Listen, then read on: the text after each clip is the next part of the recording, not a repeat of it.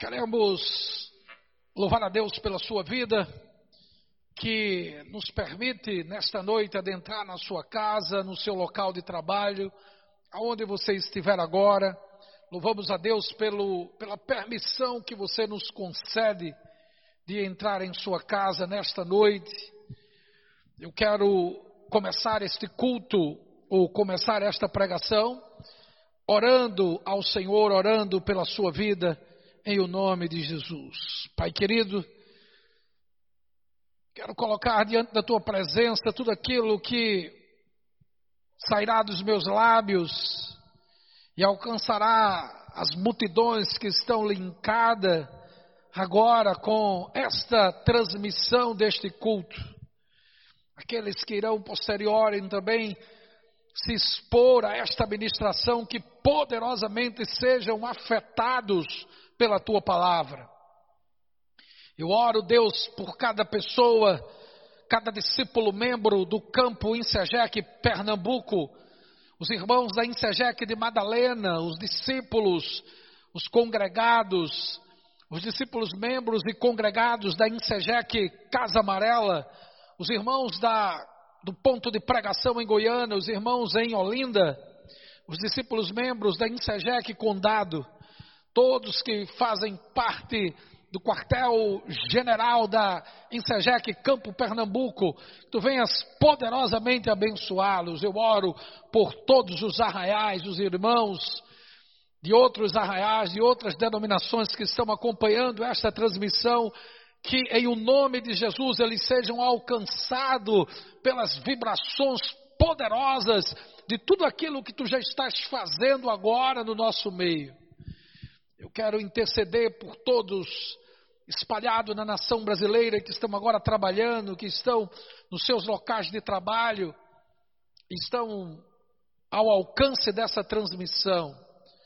Deus eterno, eu intercedo por aqueles que estão hospitalizados, que haja cura agora, que tu venha intervir, adentra nesse leito de enfermaria, adentra nesta sala de cirurgia agora, aqueles que estão passando por procedimentos cirúrgicos, ser com as mãos dessa equipe é, do cirurgião ao técnico de enfermagem, é, eu quero interceder pelo maqueiro, eu quero interceder agora e libero uma palavra em direção àqueles que estão trabalhando nessa unidade hospitalar, seja qual for o setor.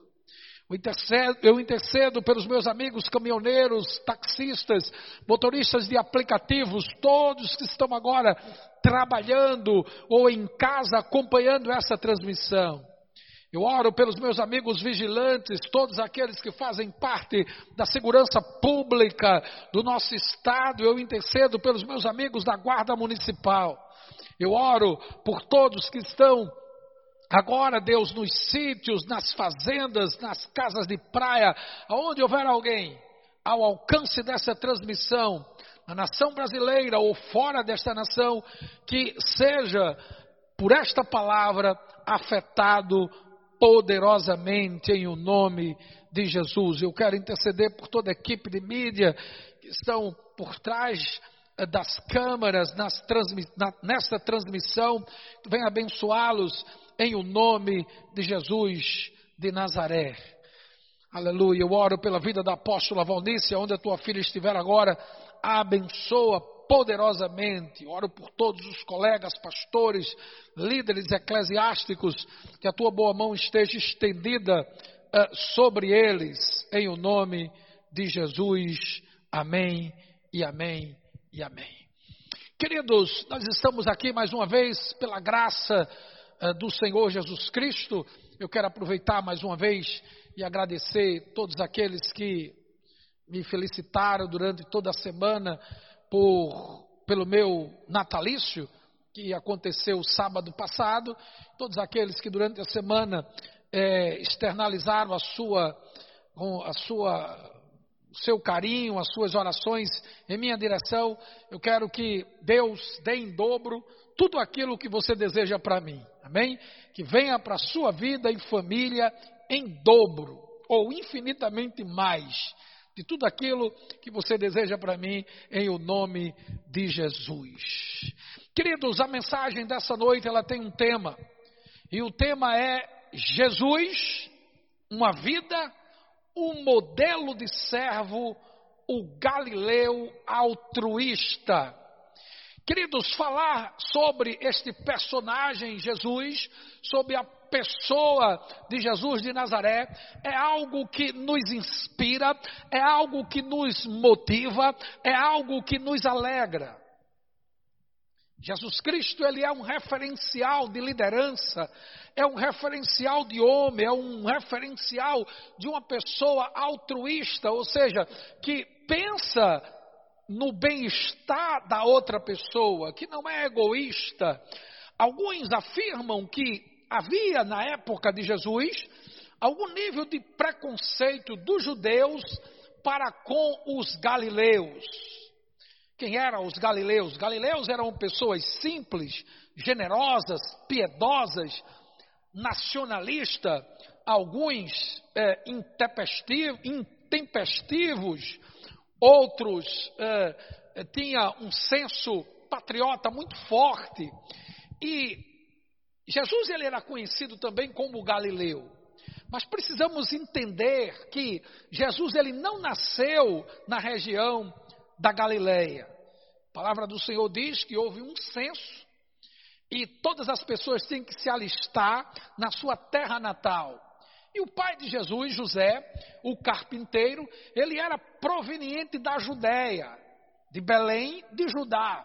E quando uh, José foi fazer o seu alistamento, Maria estava grávida e ali Jesus nasceu. Então Jesus nasceu na região da Judéia, em Belém de Judá.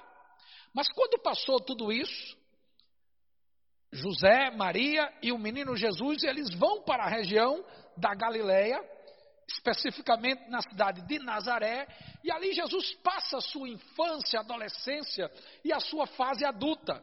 Então Jesus ele era conhecido como o, o Galileu, Nazareno, o Galileu.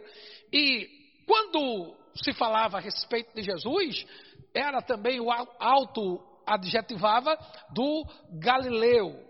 A Bíblia diz em João 7, 40, 41, muitos dentre a multidão, quando ouviram essas palavras, disseram, verdadeiramente este é profeta.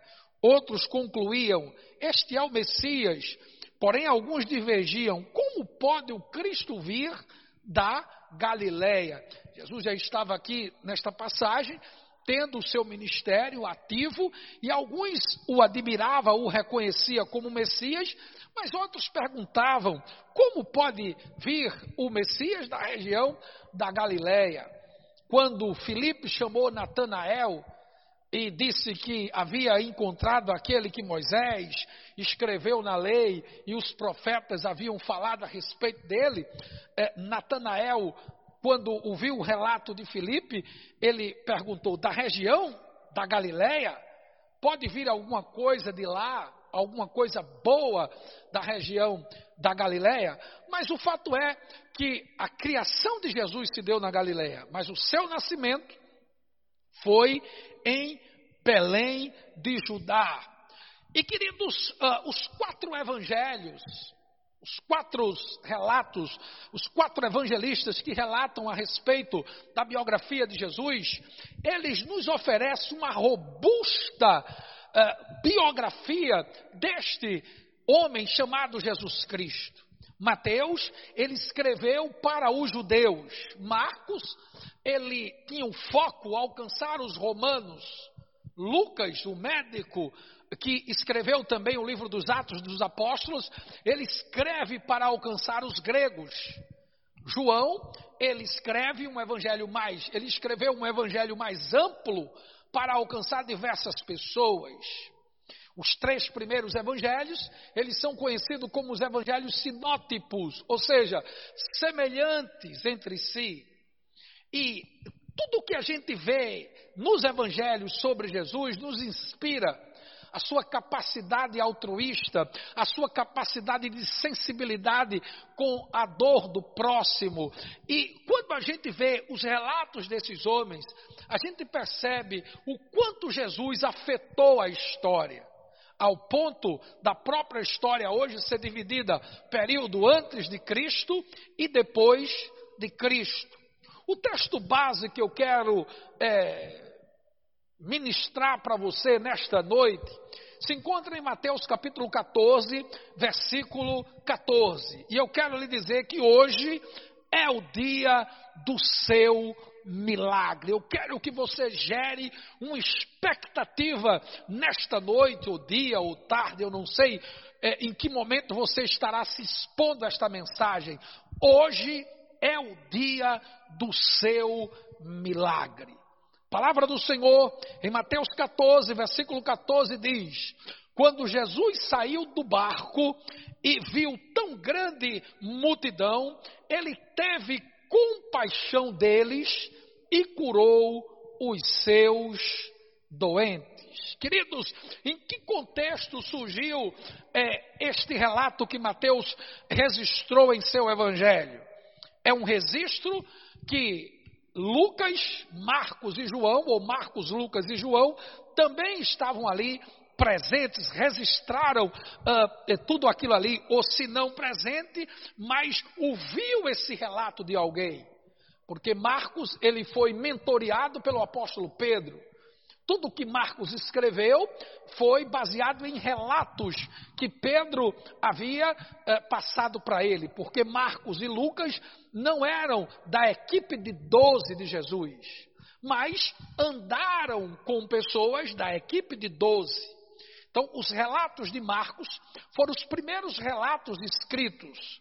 Mateus e Lucas usaram a, os relatos feitos pelo evangelista Marcos para compor o registro do seu dos seus evangelhos.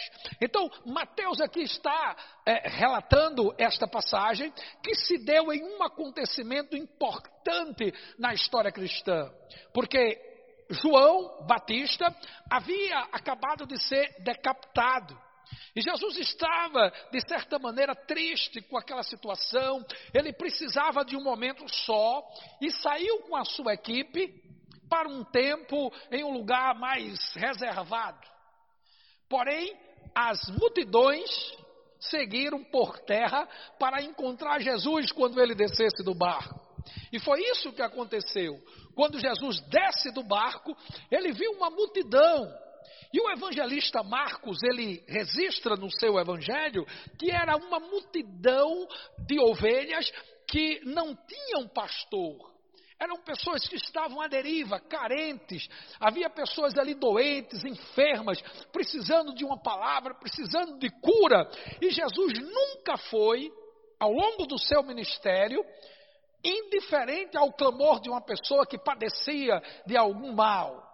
E quando Jesus desce do barco, vê toda aquela situação, ele se compadece, porque ele nunca foi indiferente a uma necessidade, a uma demanda apresentada por uma, por, por uma pessoa. Quem sabe você precisa de uma intervenção no seu casamento, no seu ministério, nos seus negócios, na sua empresa, na sua saúde, as suas emoções talvez estejam eh, sendo eh, passando por um processo difícil, mas eu quero lhe dizer que Jesus ele contempla, ele contempla a sua dor e ele tem interesse que você dê certo. O primeiro ensino que eu aprendo nesta passagem é que Jesus não é indiferente ao clamor de um necessitado. Veja, o versículo seguinte diz: Ele teve compaixão dele e curou os doentes. Esta passagem, na verdade, há dois milagres. O primeiro, essa cura de muitos doentes, de pessoas enfermas. E em seguida, há um relato de um segundo milagre, que foi a multiplicação dos pães e dos peixes. Eu quero liberar uma palavra sobre a sua parentela, sobre a tua casa, sobre a tua vida nesta noite. Que haja multiplicação, que Deus ele te prospere, que Deus ele possa superabundar bênçãos sem medidas sobre a tua vida. Eu, eu vim hoje aqui, eu cheguei aqui logo cedo, por volta das cinco e meia da tarde, eu já estava aqui neste local e já começando a orar pela sua vida e, e o objeto da minha oração era você para que Deus viesse intervir na sua vida neste dia e que o quadro que você se encontra hoje ele seja mudado pelo poder do nome de Jesus de Nazaré. Então, eu quero que você aprenda a, primeira lição eh, eh, desse texto, dessa passagem. Jesus não é e nunca foi e jamais será indiferente ao clamor de um necessitado. Se você tem alguma questão para ser resolvida, se você passa por alguma dificuldade, busque o Senhor Jesus Cristo. E Ele tem todo o interesse de intervir na sua vida. Após aquela cura, aquele momento é, maravilhoso, a, a, multidão ali ao redor de Jesus, paralítico andando, cego enxergando, pessoas que estavam ali padecendo de uma dor, sendo alcançada por uma cura sobrenatural, todo mundo alegre, todo mundo feliz. Os discípulos se aproximaram de Jesus e externalizaram uma certa preocupação. O versículo 15 diz o seguinte: Ao cair da tarde, os discípulos se aproximaram de Jesus e disseram: Este lugar é um lugar deserto e já está ficando tarde. Manda embora a multidão para que possam ir aos povoados comprar comida. Veja, queridos, essa preocupação aqui dos discípulos era até pertinente, é verdade, o lugar era ermo, era um lugar esquisito, deserto. Tinha muita gente ali. Eles precisavam voltar para casa, precisavam parar em alguma aldeia próxima e comer alguma coisa, beber uma água, enfim, eh, eh, se eh, restabelecer fisicamente. Essa preocupação ela é compreensiva. Mas veja bem, queridos, veja bem aqui comigo. Felipe, André, Pedro, João, Natanael, vocês já conviviam há algum tempo com o Mestre. Será que Jesus iria despedir aquela multidão, que era como ovelha sem pastor? Jesus nunca foi de mandar alguém embora, sem que a sua necessidade fosse resolvida. A não ser quando houvesse um ambiente de muita incredulidade, quando ele voltou para a sua terra eh, natal, certa feita, a terra que ele foi criada, ele não foi, eh, eh, não fez muito milagre por conta da incredulidade. É verdade, quando há um ambiente de muita incredulidade, os milagres não acontecem. Mas aqui não era o caso. As pessoas foram curadas, havia uma atmosfera de poder naquele ambiente. E os discípulos sugeriram Jesus despedir o povo. E Jesus não é de despedir ninguém sem atender à necessidade daquele que padece é, é de algum problema para ser resolvido. E o problema ali agora era serem alimentados fisicamente. E os relatos históricos do ministério de Jesus comprovam isso.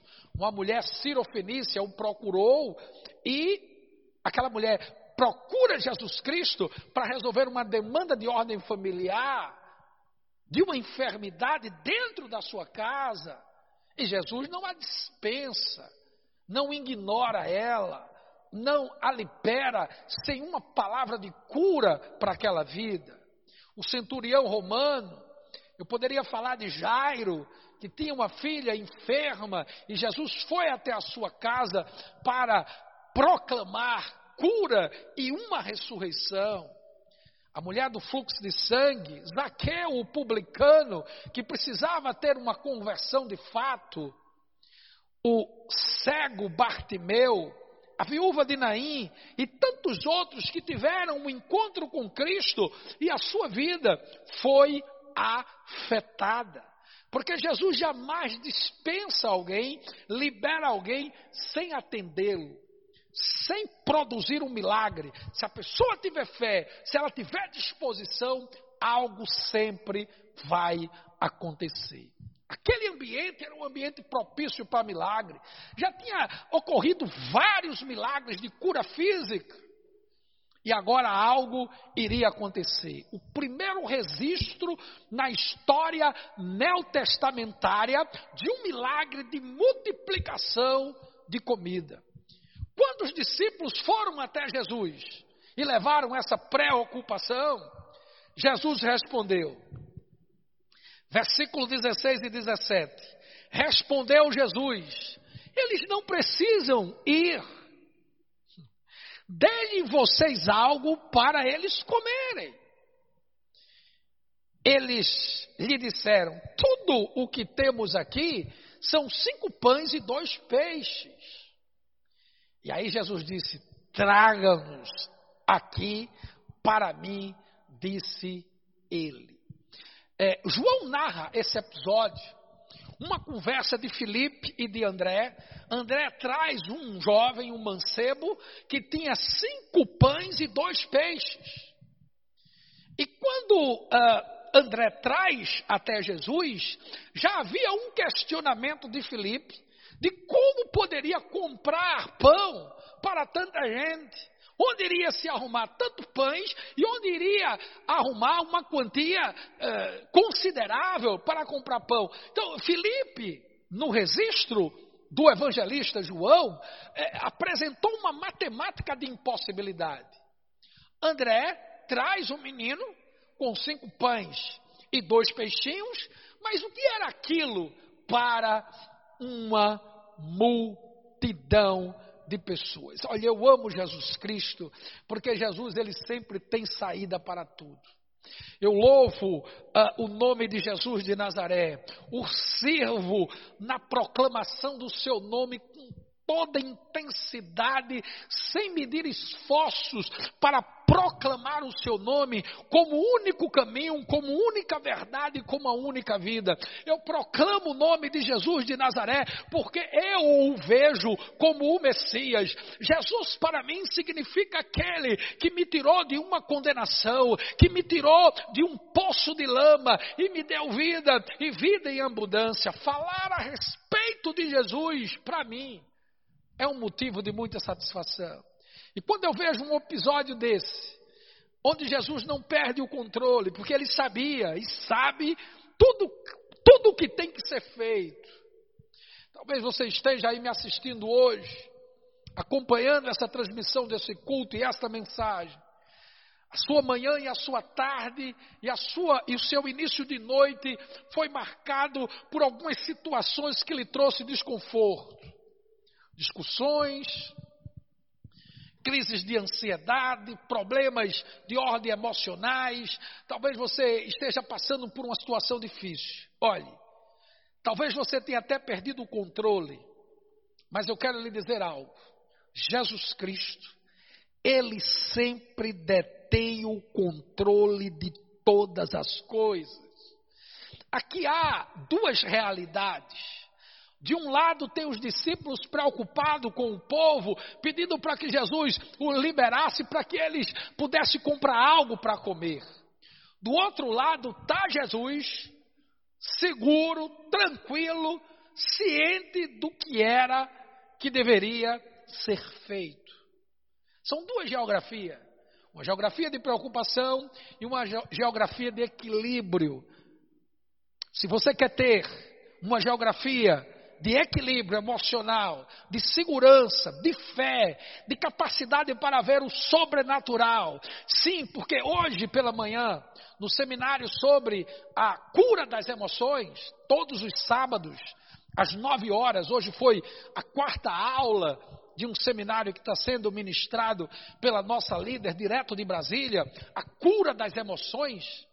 A apóstola disse uma frase que é célebre, todos que a acompanham, que acompanham os seus estudos, ela sempre fala: o problema terá a dimensão que você der a ele. Ele se agiganta ou se a pequena, dependendo de como você o vê. Se você olhar para uma dificuldade e focar os seus olhos naquele que tem o poder para resolver a dificuldade, você descansa. Você consegue ter equilíbrio emocional. Porque Jesus ele sempre tem a saída para tudo. E ele sabia o que iria fazer. Quando ele disse, olha, desde comer vocês mesmo, ele estava ali, na verdade, produzindo uma atmosfera para, eh, eh, para de alguma maneira ensinar algo aos seus, à sua equipe. Então não deixe que as pressões, que muitas vezes se intensificam, não deixe que as nuvens cinzentas e sombrias que muitas vezes vêm sobre você, não deixe que essa situação que parece não haver uma luz no fim do túnel lhe estrangular e lhe levar para uma geografia de impossibilidades. Porque a Bíblia diz que tudo é possível aquele que crer. Veja, chegou para Jesus, chegou até Jesus, Aquilo que se tinha era cinco pães e dois peixes. Aqui eu quero passar o segundo ensino dessa mensagem. Jesus, ele tem sempre a saída, ele sempre tem a solução. Quando disseram, tem cinco pães e dois peixes, no relato de João, os próprios uh, integrantes da equipe de Jesus disseram: Mas o que serve? Para que dá cinco pães e dois peixes? Nas mãos de Jesus, meu filho, é, é, seria o objeto para o grande e poderoso milagre. Porque Jesus tem sempre a solução. Traga-nos aqui para mim. De um lado, tinha os discípulos preocupados. Do outro lado, Jesus cônscio, uh, consciente do que havia uh, de fazer. Ele sabia o que iria fazer. O que é que você tem hoje? Pastor, eu só tenho dívidas. Pastor, eu tenho poucas possibilidades. Pastor, eu sou um microempresário que o meu estoque está lá abarrotado e eu não estou podendo vender porque eu não posso abrir o meu comércio. Pastor, eu vendia pipoca, cocada, eu vendia refrigerante e o meu estoque está lá parado porque eu não posso comercializar.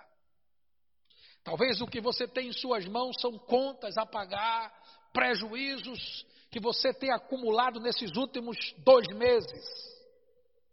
Mas a história bíblica traz alguns relatos de situações que, aos olhos humanos, era algo pequeno, mas foi o objeto para o milagre. Para a viúva de Sarepta, ela tinha só um pouco de farinha e um pouco de azeite, onde ela iria fazer a última refeição para ela e para seu filho e depois iria morrer, porque era um tempo de escassez. Mas aqueles dois elementos, singelos, que aparentemente seria para aquela mulher a sua última refeição, se tornou, se tornou o objeto do milagre na mão do profeta Elias. Para a viúva que procurou o profeta Eliseu, uma mulher que estava prestes a perder o seu filho por conta de dívidas contraída pelo seu esposo que havia falecido. Os credores estavam prestes a levar os seus filhos. E o que é que aquela mulher tinha? perguntou Eliseu. O que é que você tem? Ela disse: Eu só tenho um pouco de azeite. E aquele pouco de azeite recebeu um comando da voz profética, se multiplicou. Aquela mulher vendeu aquele azeite, pagou a sua dívida e viveu do resto. Para Moisés, diante do mar vermelho na sua frente, e na retaguarda a cavalaria, a tropa de elite de Faraó, sedenta para dizimar os judeus. Moisés frente, na sua frente tinha o mar vermelho, e na sua retaguarda tinha Faraó, mas na sua mão ele tinha o cajado. E Deus disse: Por que clamas a mim? Diga ao povo que marche. E eu lhe pergunto: o que é que você tem hoje? E você diz, pastor, eu tenho um cenário difícil de ser resolvido. Eu tenho problemas de ordem de relacionamento com meu filho. Pastor, eu estou vivendo uma crise absurda no meu casamento. E esta semana passamos por uma discussão tão terrível que a minha esposa sugeriu a separação. Pastor, eu estou vivenciando um caos na minha vida empresarial, emocional, financeira, profissional. Pastor, eu estou passando uma das piores fases do meu ministério. Eu tenho acompanhado os meus discípulos, eu tenho, eu tenho acompanhado que eles estão se desviando, eles não querem mais se reunirem, eles não querem mais Jesus. Pastor, eu preciso de ajuda. Eu quero lhe dizer algo que Deus me disse hoje. Preste atenção nessa frase. Deus não precisa de nada extraordinário para fazer o extraordinário. Deixa eu repetir para você. Deus não precisa de nada extraordinário para fazer o extraordinário. Porque Ele, o Todo-Poderoso, Ele é o próprio extraordinário. Oh, aleluia! O que é que você tem? Talvez você tenha perdido tudo, mas se você não perdeu a sua fé, você não perdeu nada. E você não precisa de uma fé gigantesca, apenas que seja do tamanho de um grão de mostarda. Ah, em cima da tua postura de fé, o milagre vai acontecer. O que existia naquele cenário? Cinco pães e dois peixes. Era tudo o que Jesus precisava para o extraordinário acontecer. Porque Jesus, ele é o próprio extra, extraordinário.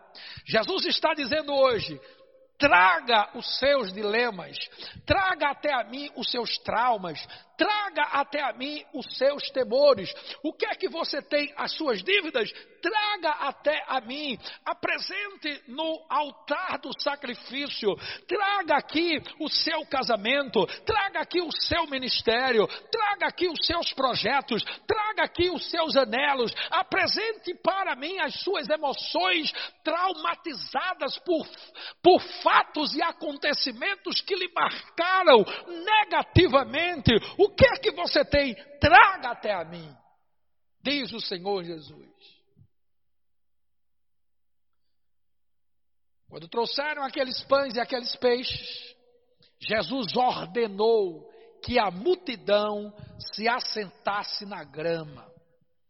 Queridos, aqui não poderia haver tumulto. Esse negócio de tumulto, de bagunça, não é com Jesus. Jesus é organizado. O nosso Deus é um Deus organizado. E veja a autoridade, ele ordenou que a multidão se assentasse. No transcorrer do relato da história, você vai ver que existia ali cinco mil homens, fora mulheres e crianças. Então havia ah, uma verdadeira multidão de pessoas. Marcos Neste relato diz que se assentaram em grupos de 100 e grupos de 50. E Jesus disse: se assentem na grama. E agora o extraordinário vai acontecer. Jesus, tomando os cinco pães e os dois peixes, olhou para o céu, deu graças, partiu os, os pães e em seguida deu aos discípulos e este à multidão. Queridos, aqui tem um ensino importante para mim, para você, se quisermos vivenciar o extraordinário. Se você quer provar milagres, aqui tem preceitos e diretrizes para você provar de milagres assombrosos na sua vida. Veja que Jesus ele olhou para o céu. Meu irmão é para lá, meu irmão, que você tem que olhar. Sabe por que você tem acumulado muitas perdas? que você tem olhado as circunstâncias ao seu redor. Tudo é questão de foco. Se o seu foco está direcionado para as dificuldades, para as impossibilidades, vai ser na geografia de impossibilidade que você vai andar, filho. Se você anda voltado para as impossibilidades, você não vai vivenciar as possibilidades de Deus. Jesus sabia que, humanamente falando, aqueles cinco pães não dava nem para os apóstolos, ou um dos doze, quanto mais para aquela multidão. Mas Jesus foca a sua visão não para os pães e os peixes. A Bíblia diz que ele, olhando para o céu, ele deu graças. Eu quero que você aprenda algo aqui, e esse é o terceiro ensino dessa mensagem. Todo o milagre, ele passa por uma postura de fé e de gratidão. Jesus olha para os céus, é a primeira atitude que você tem que ter. Olhe para o céu, meu irmão. E quando eu digo olhar para o céu, não é para a geografia lá em cima, mas é para as promessas. Olhar para o céu é você olhar para aquele que construiu todas as coisas.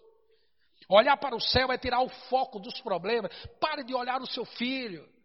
Se ele está desviado, viciado, se ele está distante do Evangelho, você tem olhado muito para ele. Você quer um milagre na vida da sua esposa, mas você tem olhado muito para a esposa, você tem que olhar para o céu, para o Senhor. Você quer que seu marido seja liberto da cachaça, do vício. Ele bebeu hoje o dia todo.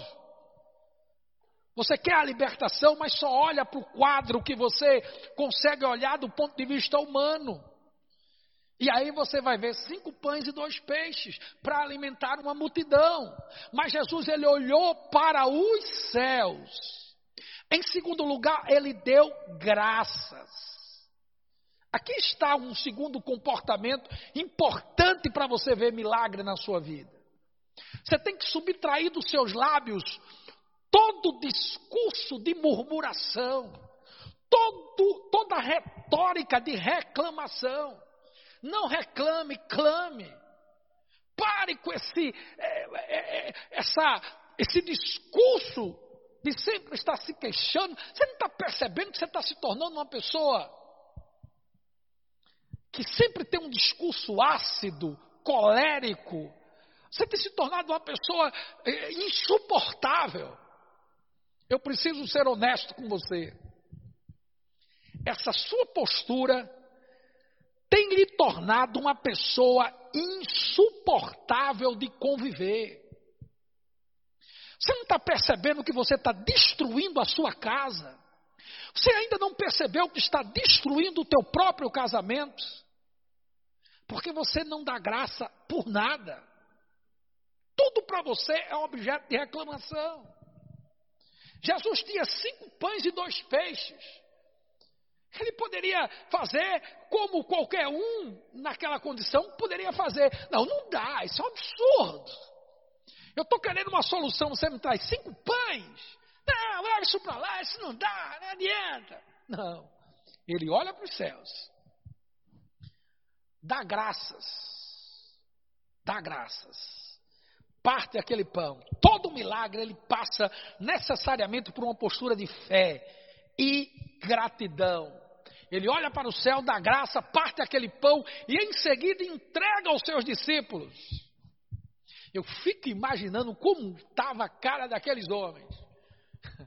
Porque se eles tinham nas suas mãos ainda os cinco pães, ele tinha lá ainda em suas mãos dois peixes. Mas Jesus sabia o que ia acontecer. Jesus tinha o controle de tudo aquilo que estava ocorrendo. E eu fico pensando como se deu aquele milagre.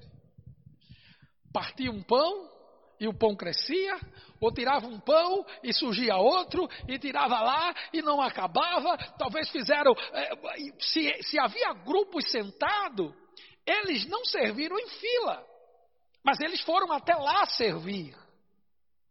Ou se fizesse uma fila, eles iriam até aquelas células de 50 e de 100, eles ficavam em pé e aí iam pegando o pão.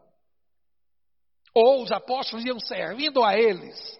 Mas o fato é, queridos, que o versículo 20 e 21 registra o poderoso e segundo grande milagre naquele dia. Todos comeram e ficaram satisfeitos. E ainda os discípulos recolheram doze cestos cheios de pedaços que sobraram. Marcos registra pedaços de pão e de peixe. Lucas, Mateus e João fala cestos cheios de pães. E os que comeram foram cerca de cinco mil homens, sem contar mulher e criança. É isso que acontece quando Jesus entra em cena, filho. Ele pega um ambiente de impossibilidade e transforma num cenário de possibilidades. Jesus estava vivenciando um luto, de certa maneira, pela perda daquele que foi a voz que preparou o caminho para a chegada do seu ministério. João Batista tinha acabado de ser decapitado. Escuta aqui você. Talvez você viva hoje um cenário de luto. Você perdeu um ente querido. Talvez a geografia que você vive hoje é uma geografia de tristeza. Mas eu quero lhe dizer: se você não murmurar, se você ativar a sua fé, olhar não para as circunstâncias, mas para o céu, dar graça e dar passos em direção ao milagre, todo luto se tornará em alegria. Toda tristeza se transformará em regozijo. Eu quero liberar uma palavra profética sobre a sua vida. Eu quero profetizar a mudança de cenário na tua casa, na tua família, nos teus negócios, na tua empresa, no teu ministério, nas tuas emoções. Eu profetizo um tempo de mudança de sorte, de mudança de cenário, de mudança de quadro. Pega essa palavra profética. Toda palavra profética que você receber, procure dar passos em direção a ela. Porque às vezes a pessoa recebe uma palavra profética, mas não crê. E aí não vive o milagre, não é por conta do profeta, porque a palavra foi liberada e veio do trono, mas não vive o milagre porque se rebela, entra numa geografia de incredulidade. Se você quer ver a multiplicação na sua vida, é preciso dar passos em direção ao sobrenatural. Porque quando Jesus entra em cena, é isso que acontece. O quarto, quarta e última lição sobre esta passagem é que Jesus ele faz sempre infinitamente mais. Veja, todos comeram e ficaram satisfeitos. Ó, oh, menino, não come não para deixar para o teu irmão. Ó, oh, coma só um pedacinho, porque tem muita gente aqui para comer. Nada disso. Não houve nenhum comando nesse sentido. O comando era para que todo mundo ficasse organizado, quietinho, sem barulho, sem bagunça, sem histeria. Tem pão para todo mundo, todo mundo vai comer. Quando houve a multiplicação, todos comeram e ficaram satisfeitos. Mas como Jesus faz, faz infinitamente mais, diz o relato do evangelista São Mateus: os discípulos recolheram doze cestos Veja, o relato aqui tem um dado interessante: doze cestos cheios de pedaços que sobraram. Aqui há uma lição também para que nada se perca, não pode se perder nada. Nada de estrago, nada de estragar. Tem lições aqui importantes para você aprender. É, precisamos confiar na promessa do Senhor. E o que Deus está lhe dizendo, e eu estava me lembrando daquela música foi muito tocada um tempo desse aí. O segredo é confiar. O segredo é descansar. Talvez você esteja chorando hoje, mas a promessa que vem no conteúdo da letra desta música diz: tem um sorriso te esperando quando o dia raiar. Porque a Bíblia diz que o choro dura a noite, mas a alegria vem logo pela manhã. Então o que é que você tem que fazer? Fique tranquilo. Deus está providenciando um sorriso. Para cada noite que você passou aflito ou aflita, o seu gemido será substituído por o hino aleluia de vitória. Não ceda Não retroceda, não recue agora. Não se limite apenas ao teu sofrimento. Deus sabe exatamente o que você está fazendo. Por mais que hoje você não esteja entendendo. E eu creio que Deus está permitindo que você não entenda mesmo. Porque não é para entender, filho, é para crer. É para crer. Efésios 3,20 diz: Ora, aquele que é poderoso, Jesus, ele é poderoso para fazer infinitamente mais. Está vendo aí? Você está tá querendo o quê? É um emprego?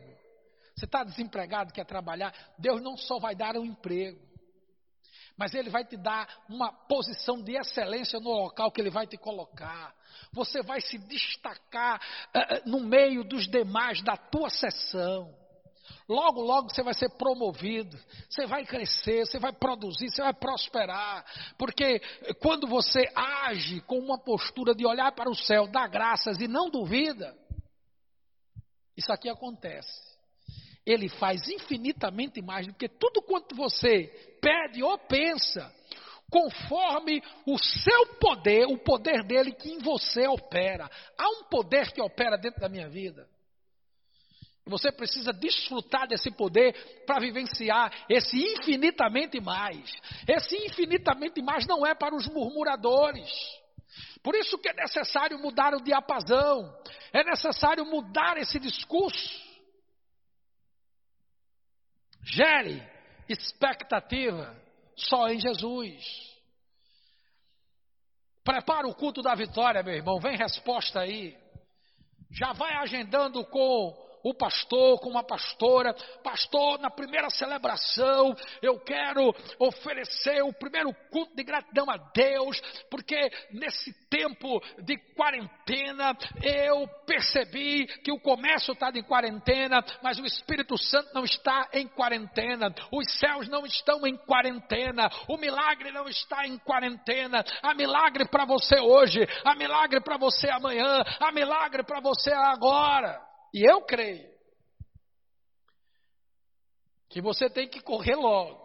Olha, pastor, eu quero agendar logo o culto de ação de graça porque eu tenho um testemunho para dar. Eu quero um espaço na programação do primeiro culto de celebração com as multidões, porque eu quero dizer o que Deus fez na minha vida. Em meio a uma quarentena. Então, filho, guarda essa palavra. É hoje. E de hoje não passa. Quero que você entre em uma nova geografia. Saia dessa geografia de pessimismo. Ah, mas eu só tenho isso. Ok, traga-me, disse Jesus. O que você tem, apresente ao Senhor. Senhor, eu tenho esse cenário aqui, de inúmeras impossibilidades. Eu tenho um cenário de luto, eu tenho um cenário de tragédias, ok? Disse Jesus: traga-me. Traga-me. Traga-me. Ele está nos ensinando: apresente a mim as suas demandas. Ontem eu subi o monte para um tempo de oração. E ali eu passei em torno de cinco horas, seis horas, tirando um turno de oração na presença do Senhor. Eu, eu fui tirar o, o, o, horário de expediente que eu tinha na, na, na empresa que eu trabalhei e saía uns três anos atrás, para viver só do Evangelho. Trabalhava seis horas. Eu trabalhava de 5 às 11. Eu cheguei no monte, era umas 5 e 15 da manhã e saí em torno de meio-dia. Eu passei, deu uma hora extra lá. Mas eu estava orando, apresentando diante de Deus algumas demandas. E eu fui tomado por uma convicção tão profunda de vitória. E eu fui à palavra. E Deus disse para mim: Eu tenho para com você um amor leal. Jeremias 33, 11. O amor de Deus é um amor leal. Queridos, na nossa vida, todos nós passamos por experiência de deslealdade. Cruzamos com pessoas, com situações de deslealdade. Talvez você que me escuta nessa noite foi vítima de uma deslealdade, de uma traição, Alguém virou as costas para você quando você mais precisava. Alguém talvez lhe traiu. E nesse mundo, nesse universo ministerial, nós passamos por muitas experiências de deslealdade. Por parte de pessoas, não por parte do Senhor. Porque Ele é leal. E depois de eu sair de um tempo, de um turno ali de oração, e quando eu fui para a palavra, para ouvir Deus, que primeiro eu falo, depois eu vou ouvir Deus na palavra, ele me disse: Filho, o meu amor para com você é um amor leal. Eu sou leal com você. E eu comecei a analisar. Hoje estamos no, na nona reunião. Depois daquela primeira reunião, quando o decreto possibilitava 50 pessoas no templo. Hoje nós estamos na nona reunião. Mais de dois meses se passaram praticamente. E um cenário de, muitas, de muitos desafios, em todas as áreas. Mas, queridos, este amor leal de Deus, eu e todo o campo em Segec, Pernambuco, tem provado da lealdade do Senhor, em todos os níveis.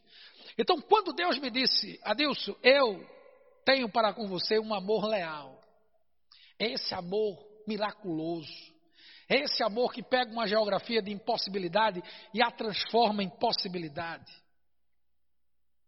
Todos os nossos compromissos têm sido honrados. Tudo aquilo que temos que fazer, temos feito na medida do possível. Porque o amor leal do Pai tem nos blindado. Deus tem cuidado, Deus tem blindado o campo Pernambuco. Ebenezer, até aqui tem nos ajudado o Senhor. O seu amor, ele é leal. Guarde no seu coração esta palavra. Meu irmão, fica com Deus e vai marchando e dando glória.